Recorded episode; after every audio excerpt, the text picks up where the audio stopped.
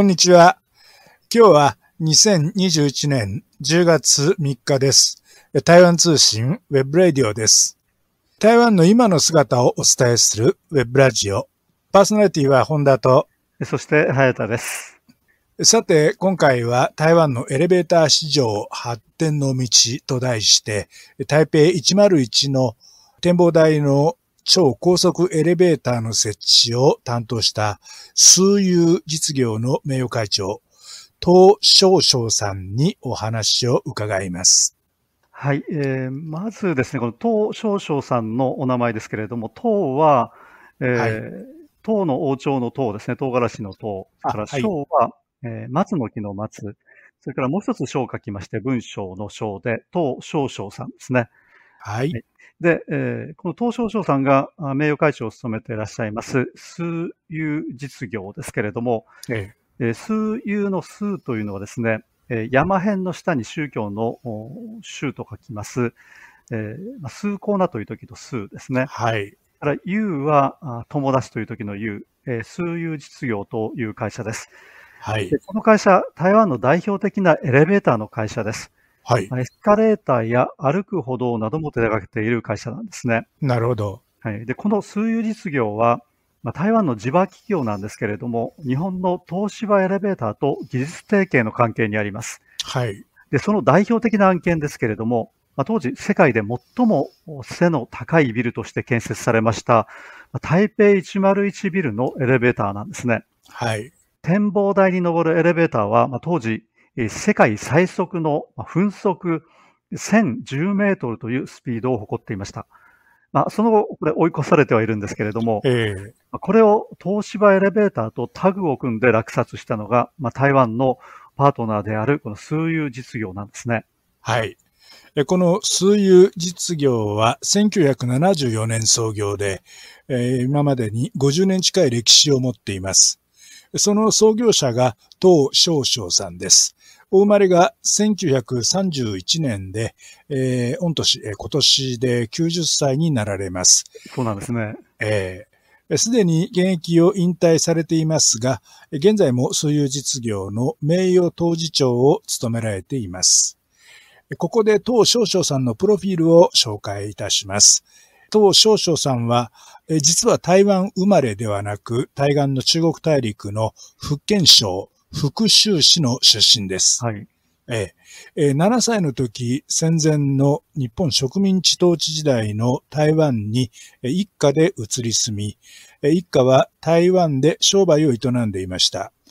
えー中国大陸の出身者ではありますが、えー戦後に、えー中国国民党と共に台湾に渡ってきた、あの、いわゆる外省人とはちょっとあの違うカテゴリーの方ですね。ええーこうした中国大陸の出身者も、えー台湾にはいるわけです。ーちょっと珍しい経歴の方ですね。そうですよね。えーで、日本植民地時代は、華僑として工学校に通学し、えー14歳で日本の敗戦を迎えます。はい戦後は、えー建国中学で学び、これはあの、高校、えそれも名門校ですよね。そうですね。えー大学は東郷大学で会計を学んでいます。えー国体グループの蔡万春さんの下で働き、そこで頭角を現しました。国用建設の創業者、そして生命保険の国家人事の会長、国体人事の総経理などを歴任します。はい。えーその後、エレベーター事業の創設を担当し、えーそれが数有実業だったわけですね。うん。また、えー60歳を控えて日本に渡り、えー東京の拓殖大学で博士号を取得されています。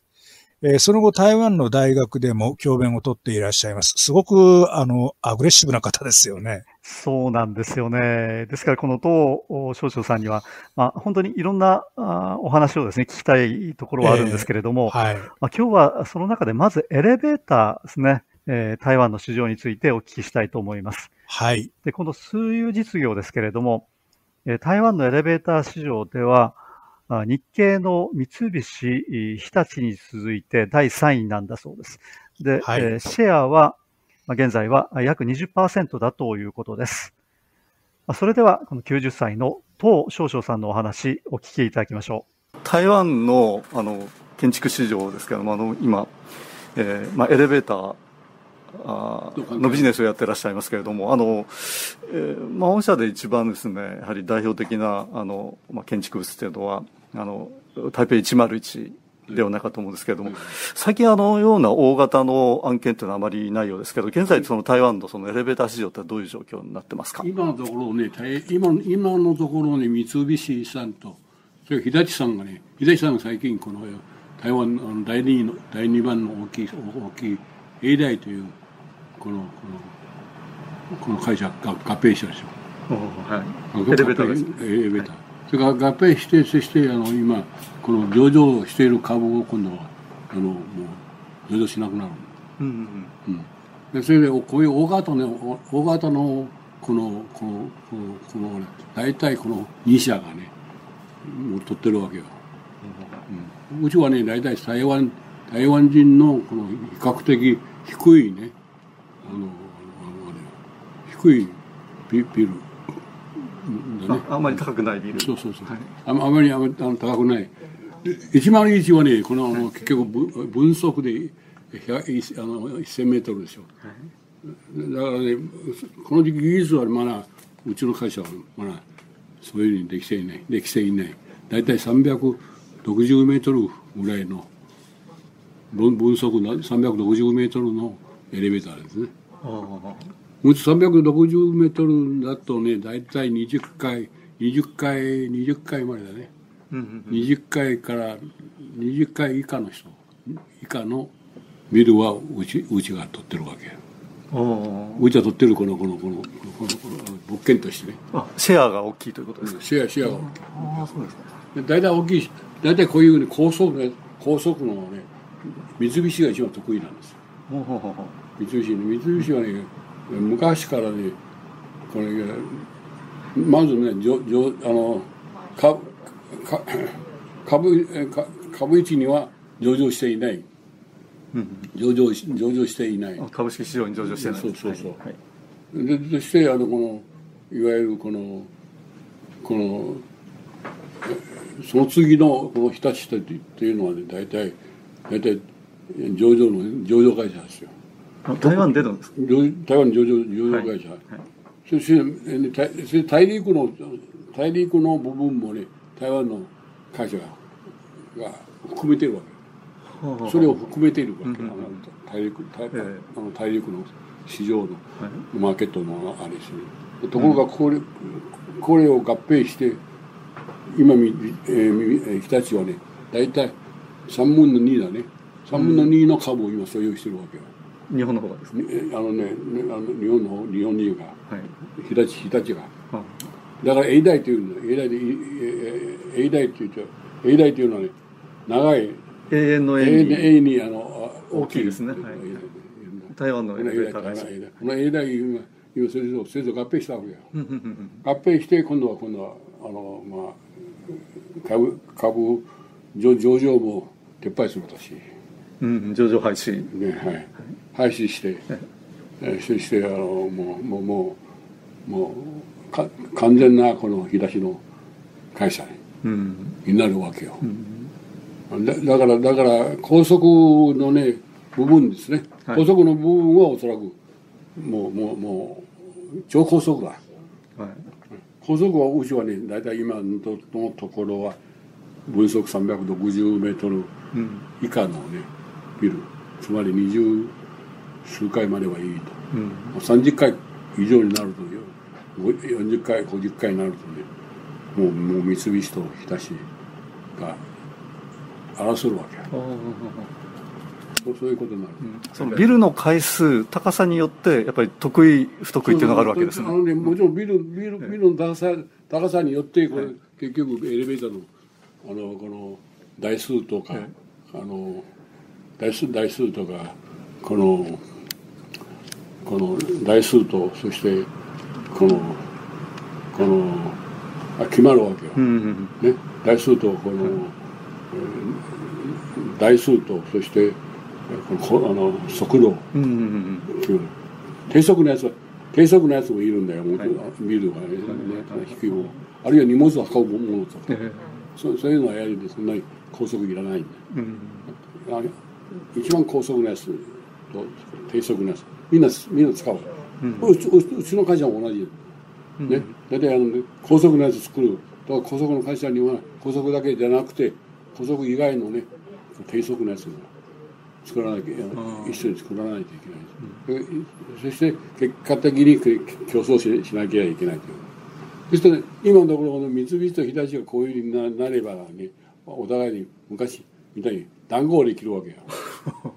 談合はもちろんもちろんこれはねもうもうもうもう今の時代はねもう通じないけどね。しかしね本当に二件になるとね言えるわけよ、簡単に言えるわけよ、うちがここあのね台湾に来た時にね東芝来てね時にねこのこの三菱と日立はね嫌がってねあのねあのねかあのダーンとねあの狙いを落としたわけ。それでね台湾製のやつをあの台湾製の部品を作る作らなきゃいけないということでうちはまだ後で工場を作ったり、うん、工場を作って台湾製台湾で作れるものは台湾で作る。と、うん、それ以外は輸入すると。大事なものはみんな機械類とかあのああのあのね重要な部品はね日本から輸入する。と、うん、そういうやり方だった。あそれまではね日立と三菱がね談合でね例えば町のね奇数は奇数奇数番号は日立の日立のもう偶数はあの三菱や、えー、お互いに談合談合して、うん、競争するでしょ、えー、小さい小さい会社はそれに入入れないし、えー、大きい会社に入る。本当にそこにそこにあのねあのあのね年はが入ってくると本当にうるさい、ね、ということで結局最最終的には台湾で作らなきゃいけないというということになっちゃってね、うん、台湾で作るということにになってそしてこのこのだんだんとこの工場を作ってそしてね台湾できるものをみんなやるそしてそして年和とうちの会社はね技術提携技術提携技術提携で技術提携でずっと今までもう50年近い、うん、何年でしたっけ50年50年近いうちの会社はね来年来年来年再来年再来年あたり再来年だなあとあと2年ぐらいですあと2年でもう100あの50年ですあとあと2年で50年になるわけ。1900 1900えー、1974年。74年、うん、1974年。そう1974年できたん会社会社作ったんだ。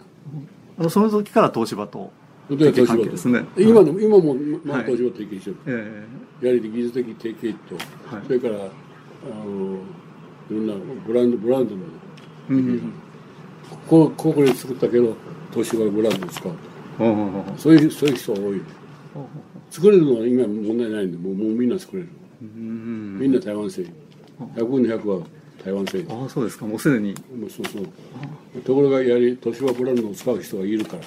そのブランド費としてとしてそしてねホテルのこのノウハウを払うと。ノウハウ費用を払ったり、うん、そしてこのメンテナンスのね、うん、メンテナンスのメンテナンスの若干例えばあの、ま、毎年年場にあげると。うん、部分をねまあまあねケースとあの大体ケースバイケースでやってるあの資本関係というのはあるんですか資本関係ないああ今上場してる、えー、その外人はね投資し投資しないと思ううちの会社にどうしてですか？というというのはねもうローカルローカルな輸出していないんですよ。輸出し輸出していないし、うん、まあ、輸入はねあと当分例えば大陸に今まで我々投資してるからね、はい、大陸からの大陸からは例えばこのあの部品なんかを入れたりする、簡単なものを、ね、安く作れるというのが大陸なんですよ、これからおそらく日本が大陸とのこのこのこの商売関係はねおおそらくハイテクのものはおそらくないと思う。おそれどういうことですか？それはね、はい、それはそれはすぐ盗まれるからねねだからだからだから普通のね、うん、普通の波のやつ。なんだね、あれを売るとか。今まであのアメリカがそうでしたでしょ今までとねこの、ね、技術的に。全,、はい、全部この中国大陸を応援していろんないろんなノウハウをね、うん、売ったりあるいは盗まれたり、うん、ねこれからはそういうわけにいかないでしょうね、うん、大陸もある程度それでもうもうもう新幹線も作れるぐらいだから。ええ、自分たちのところで作るわけですね。エレベーターも。そうそうですか。そうそうでしょだからだからだからだからだんだんと大陸の商売難しくなるんです。なないですか規模においてもね。大陸がある程度の規模が来たらね国営が干渉するわけ国がね干渉して国が株主になるそれ民間の。今まで大大大大陸がね毛沢東が死ぬ死ぬまではねこの工場っていうのはね外国人なんかの投資ないんだよ、うん。はい、ほとんどないないないんですよ。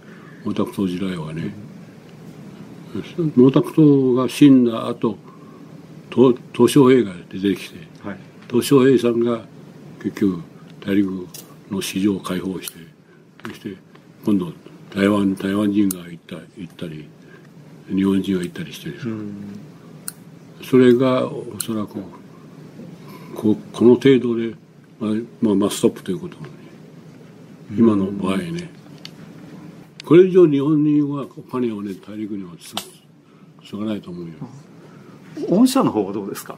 台湾から台湾から今ね、うん、昔入れた金ねもう取り返せない。ああのねあの外外貨のあの完成で。規制がありますねあの外貨を海外に送金するときお金はあるんですよ、はい、昔は損昔はずっとね金が欲しい。いろんないろんなあの工場の必要とかあるいは部品なんかが台湾から行くでしょ、はい、台湾から持っていく、うん、とかそいつそいつを売った金、今度今度今度はねその金台湾に戻せない、うん、外貨関係で。今外貨で今今中国大陸困ってるの、外貨外貨消耗されされ消耗してるでしょ、はい、それそれそれそれそれを外貨外貨管理して。おそらく日本もそうですよ、うん、お金今大陸持っても、うん、そいつをそいつそいつをね。日本に持って帰ることできない、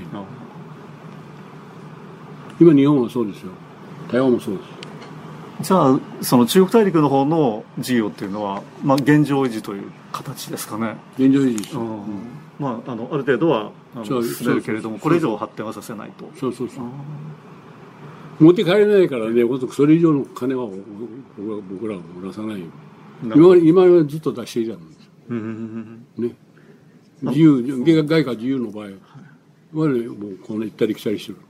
ところがところがそいつが一旦止まるとね一旦一旦完成されるとねもうもうもうもう動けなくなる行く行くのはいいよ、うん、ところが帰れない、うん、あの中国の方にあの進出したのはいつ頃のことですか？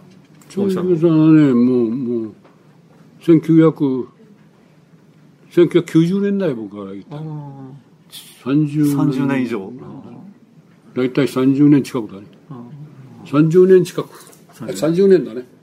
もう30年になると思う、僕はあの私の思いでは、はい、私の1920 1992、3年ぐらいだちょうど30年、うん、その台湾の企業がどんどん中国に行き始めたあの頃ですね。あの頃そう1990年代が一番多かったんですそのその時パーッとそうですね。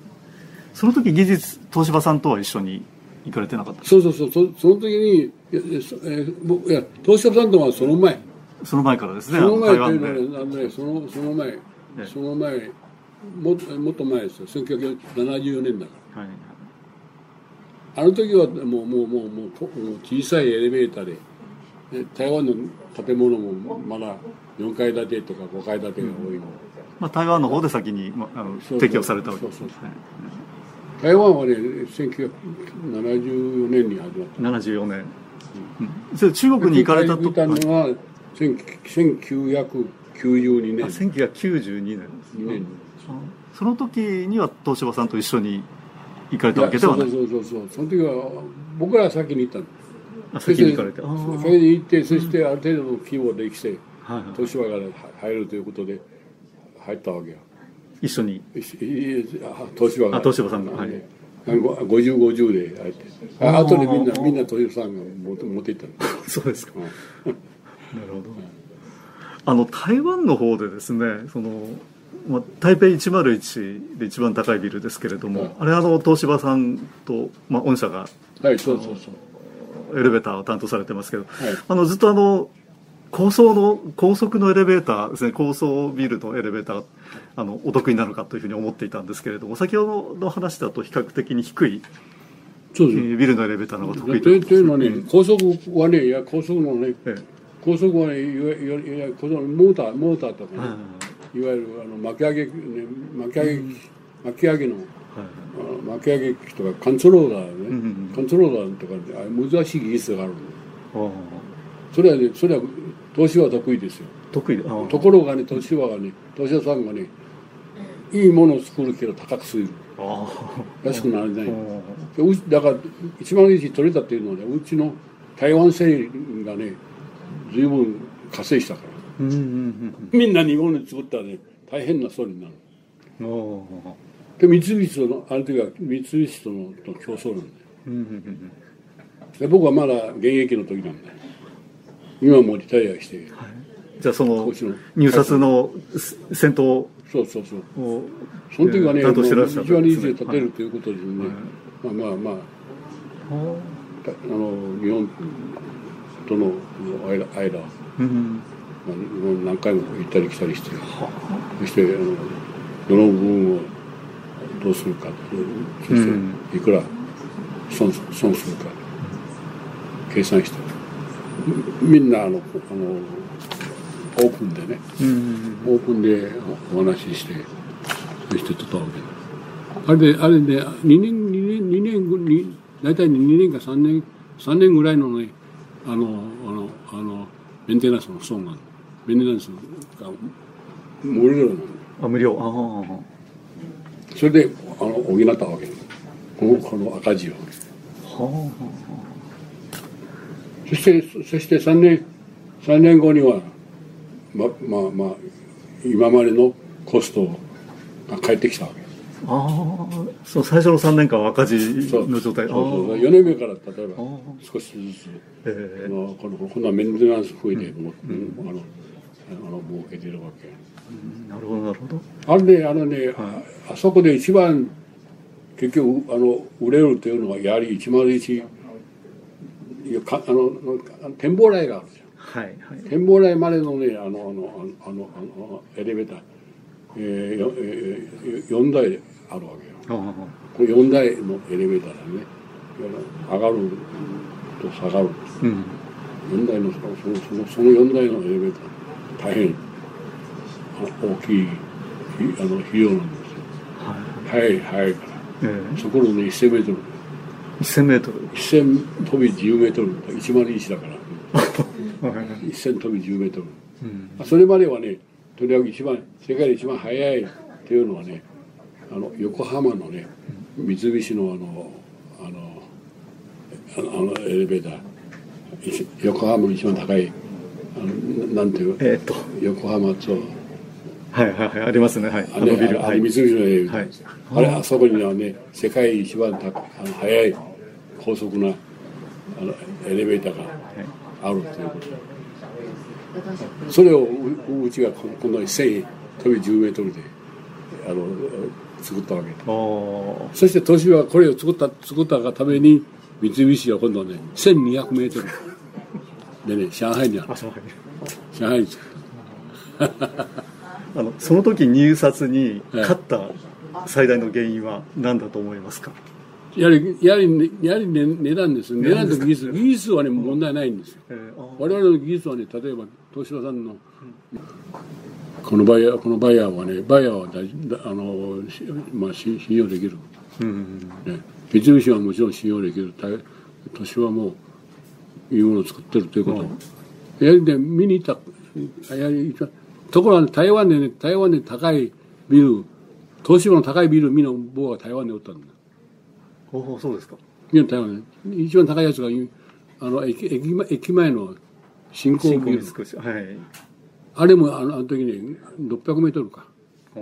あれ、実は、あのね、あのね、600メートル。あれも日本で売れないんだよ。た東芝さんがね、高いもの、あのいいものを作る。うん、ところがね、あのね、高すぎる。うん、コストが高すぎて。うん。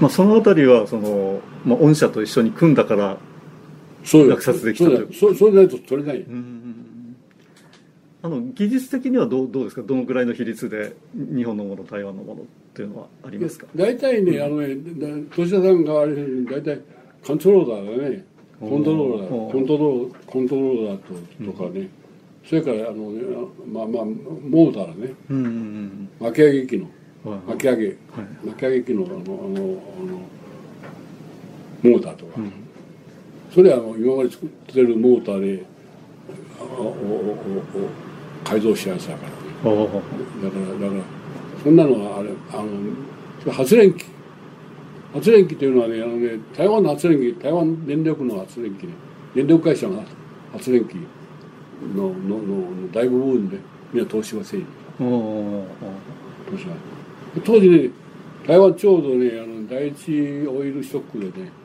うん、た高い建物を建てな建てられな建てられなかったんです第一第一の石油ショックはね1971年、うんうん、その時に台湾はねもうあのねあの電力の消費が多すぎるということで電力消費を低めるために、ね、この高速高いビルを建てられない、うんねまあまあ、とあの時のあの、ね、あのあの土地の価値もねそんなに高くない。4階建てで大体大体大体大体大体今今の4階建て見たらみんな当時いや終戦当時の、ね、建物。終戦当時から20年ぐらいの。終戦当時から20年30年ぐらい今の高層高層高層ビルっていうのは大体大体今のねほとんどのこのこのこのこのビルというのは、高層ビルというのは、ね、みんなここ20年農地に建ったやつやっぱ土地が高くなって。そうそう20年前は全然 ああいうのないんで、土地が高くなって高くしなきゃいけないということになったわけです、土地が高くなった、はい、なるほど。どんどん高くなるわけですね。高くならないところの土地に、うん、あの土地が高すぎてね、ええ。えー、と先ほどからその日系のこの3社ですよね、まあ、御社と東芝さ、うん、それから、えーまあ、三菱から日立、うん、この3社が、まあ、話に出てきてますけれども大体こうシェアってどのくらいな感じになってますか？うちのシェアはじゃあ20%ぐらいです。20%ぐらい。その他ね小さい会社たくさん。小さい小さいちょっとしたね2階建てのビルを作る、うんうん。小型のね小型のエレベーターを作ってるっていう会社も、ね、こういうあのあのこういう小さい会社も、うん、もう入れてなやそしてメンテナンスやってる。この会社。これ地場系ですか？それはねそれそういう会社はね300 300 300店舗ぐらいあるんです 多いですね。そうそうそうそう。そう。そのその人たちはねやはりその人たちで生き延びるというのはねやはり小さいものを作って安く売ってね我々と競争しない地場系ですか大体。そうそうそう。だからだからねだ高速高速でそして高いビルは大体あのえー今のところ三菱日立とうちらにうん。あの欧米系はいかがですか？あ？欧米あのアメリカやヨーロッパは。欧米はね、はい。台湾あまりねあのねあのね台湾人あまり好きじゃない。メンテそうナンスが悪いんだよメンテナンスがメンテナンスが悪,、悪くてね、そしてね大体取れない。の、うまくうまくえーそれではですねあの最近のこの台湾の建築市場っていうのは動きとしてはどのような形ですか、まあ、あの新しいビジネスどんどん建ってるような感じがするんですけど、私よりは立ってるけどね、はい、あれあの住んでいない投資でねあの、うん。買ったっていう人が随分ある。おー。のね。うん。まああある程度例えば今いあの一一時、えー、ここにここ23年でね香港からのね人が買いに来て香港が台台湾に撤退してきて。うん。そういう人たち。あの今後どのような動きになりそうですか、まあ、この不動産市場ですね、まあ、建築市場とエレベーターの市場っていうのは密接に結びついていますけれどもどのようなお考えになってますか？まあ人がいる限りうちの必要は 必要だからね、えまあ、まあどんどん建ててどんどん建ててそして売ってる。えあの。でそうなるね。土地っていうのはもう。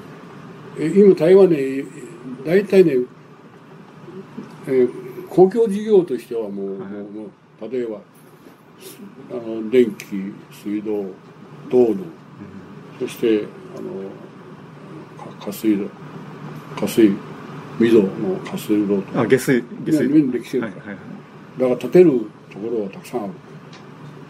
うーん。建てられるところたくさあんあるどういうような家を出すかって。どういうようなあれをうん台湾今今は流行っている例えばホテル。ホテルはい。どういうようなねはい。モダンなホテル、うん。世界的いわゆるねあの水準のね、いいホテルを建てるかって、そういうようなね。